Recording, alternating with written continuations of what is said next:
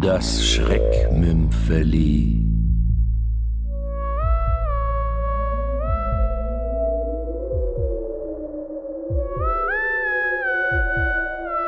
Der Schneemann von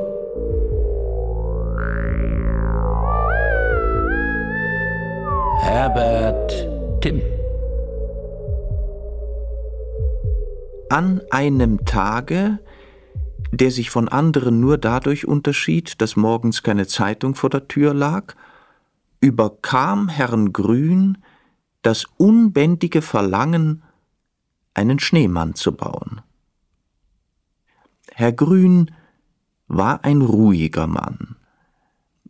Herr Grün war kein besonders starker Charakter, sonst hätte er sich nicht an jenem Tage von dem Wunsch beherrschen lassen, den Schneemann zu bauen. Er hätte dann auch das Ausbleiben der Zeitung, die ihn über das jeweilige Datum informierte, nicht dazu benutzt, Tag und Jahreszeit einfach zu ignorieren. Tatsächlich handelte es sich um den 15. August. Ja, es war ein strahlender, hochsommerlicher Augusttag. Herr Grün hatte sich oft gefragt, weshalb er eigentlich nicht glücklich war, obwohl er ein Haus hatte, einen Garten, ein kleines Auto und eine Frau. Herr Grün war Realist. Als solcher war er sich natürlich darüber klar, dass zum Bau eines Schneemanns Schnee gehörte und dass das Klima eines mitteleuropäischen Sommers, wenn überhaupt, nur in Abständen von Jahrhunderten Schnee im August produziert. Aber Herr Grün wusste auch, dass das Jahrhundert, in dem er lebte, ganz andere Probleme gelöst hatte, als dies eines war.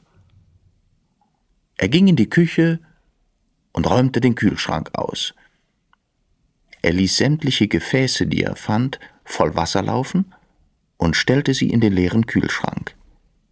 Er setzte einen Ventilator in Betrieb, platzierte ihn so vor die halboffene Kühlschranktür, dass der Luftstrom hineinblies.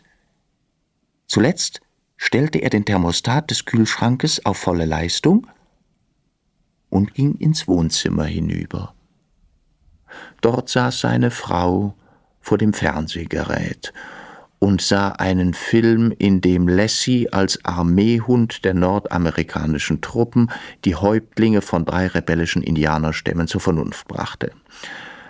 Frau Grün aß dazu aus einer knisternden Tüte schokoladenüberzogene Erdnüsse. Herr Grün setzte sich in seinen Schaukelstuhl und blickte in den Garten hinaus. Nach einer Weile bellte Lassie den Schlusstext des Films. Frau Grün knüllte die leere Schokoladenusstüte zusammen, warf sie in den Papierkorb, atmete befriedigt auf und erhob sich. Sie ging in die Küche. Nach einer Weile kam Frau Grün in das Wohnzimmer zurück. Sie war blass. Was soll das? Wovon sprichst du? Du hast den Kühlschrank leergeräumt. Ja? Ich brauche ihn. Wozu brauchst du den Kühlschrank? Herr Grün sah wieder in den Garten hinaus. Hatte es Sinn, es ihr zu erklären? Wozu brauchst du den Kühlschrank? Er entschloss sich, es ihr zu sagen. Ich werde einen Schneemann bauen. Frau Grün zog hörbar die Luft ein. In der Speisekammer verdirbt alles. Ich habe gestern eine Ochsenschwanzsuppe vorbereitet. Die wird sauer, wenn sie nicht im Kühlschrank steht. Ohne Schnee kann ich keinen Schneemann bauen. Könntest du nicht. Könntest du den Schneemann nicht im Winter bauen? Herr Grün betrachtete seine Frau nachdenklich. Was sie sagte, bestätigte ihm nur, was er immer gewusst hatte. Ihr geistiger Horizont war begrenzt sonst hätte sie wissen müssen, dass er zwar gern Ochsenschwanzsuppe aß, dass aber ein Schneemann jetzt wichtiger für ihn war. Einen Augenblick lang war er versucht, ihr das auseinanderzusetzen, aber dann sagte er nur Nein. Eine Minute lang starrte Frau Grün ihren Mann wortlos an. Er sah ruhig aus dem Fenster. Fast schien es ihr, als lächelte er. Das erschreckte sie mehr als alles andere. Schlagartig fiel ihr ein, dass er seit Jahren nicht gelächelt hatte. Sie ging aus dem Zimmer. Kurz darauf hörte er die Haustür zuklappen. Er blickte weiter in den Garten. Gar nicht so einfach, den Schneemann richtig zu platzieren. Er könnte ihn unter die Trauerweide in der Gartenecke stellen. Dort war es schattig, und das ist gut für einen Schneemann. Andererseits war es doch eine Trauerweide, und sie sah wirklich recht melancholisch aus. Ein Schneemann ist aber eine fröhliche Angelegenheit. Also entschied er sich für die Rasenfläche. Dort würde der Schneemann hinpassen. Nach vier Stunden endlich schneite es im Kühlschrank.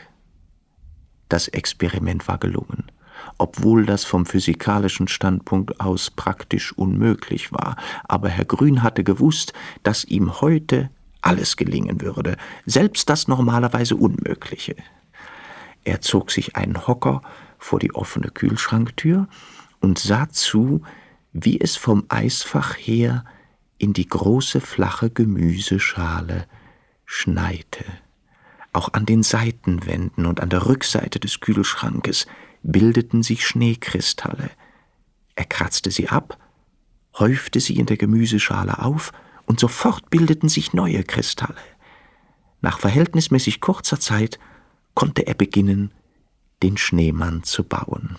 Natürlich konnte es kein großer Schneemann werden. Er musste ja im Kühlschrank Platz haben, in dessen Innenraum er ihn modellierte.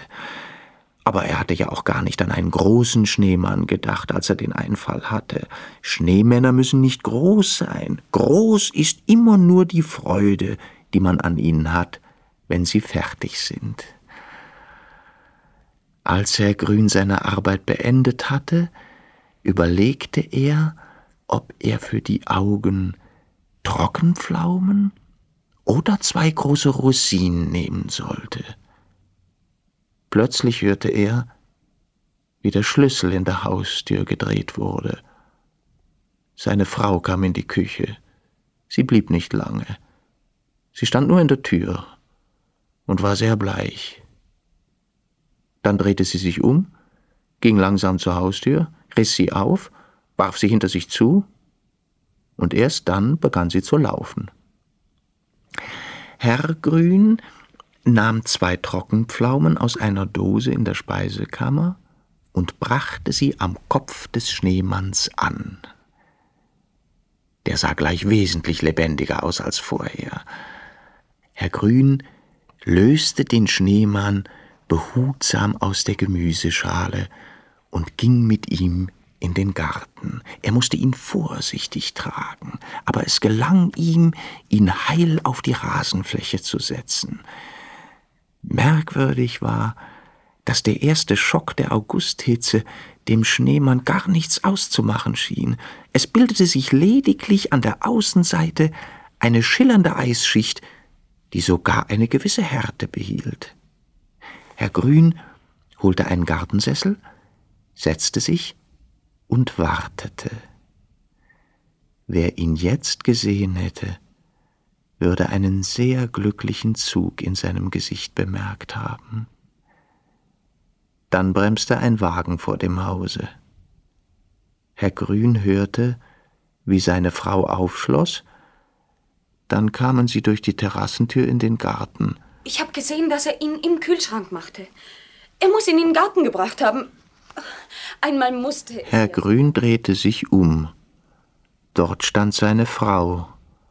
Neben ihr ein Mann, der aussah wie ein Arzt. Sie sprachen von einem Schneemann, Frau Grün. Wo ist er? Der andere Mann sah wie ein Krankenpfleger aus. Frau Grün hob die Hand und deutete auf den Rasen. Ihre Hand zitterte. Sie wollte etwas sagen, aber sie bekam keinen Ton heraus. Es wäre auch schwer gewesen, etwas zu sagen. Die Männer hätten es ihr nicht geglaubt. Einen Schneemann muss man sehen, wenn man an ihn glauben soll.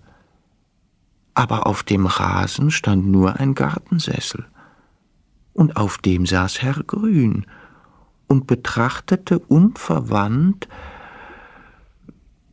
seinen Schneemann. Frau Grün starrte ihrem Mann ins Gesicht. Als sie sein Lächeln sah, fing sie an, gellend zu schreien. Sie schrie immer noch, als der Krankenwagen kam und sie wegbrachte.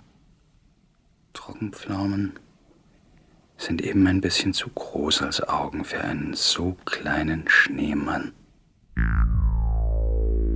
Sie hörten.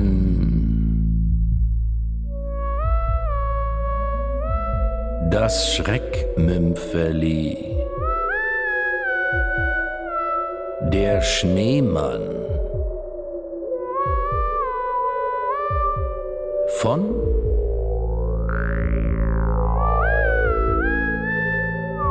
Herbert Timm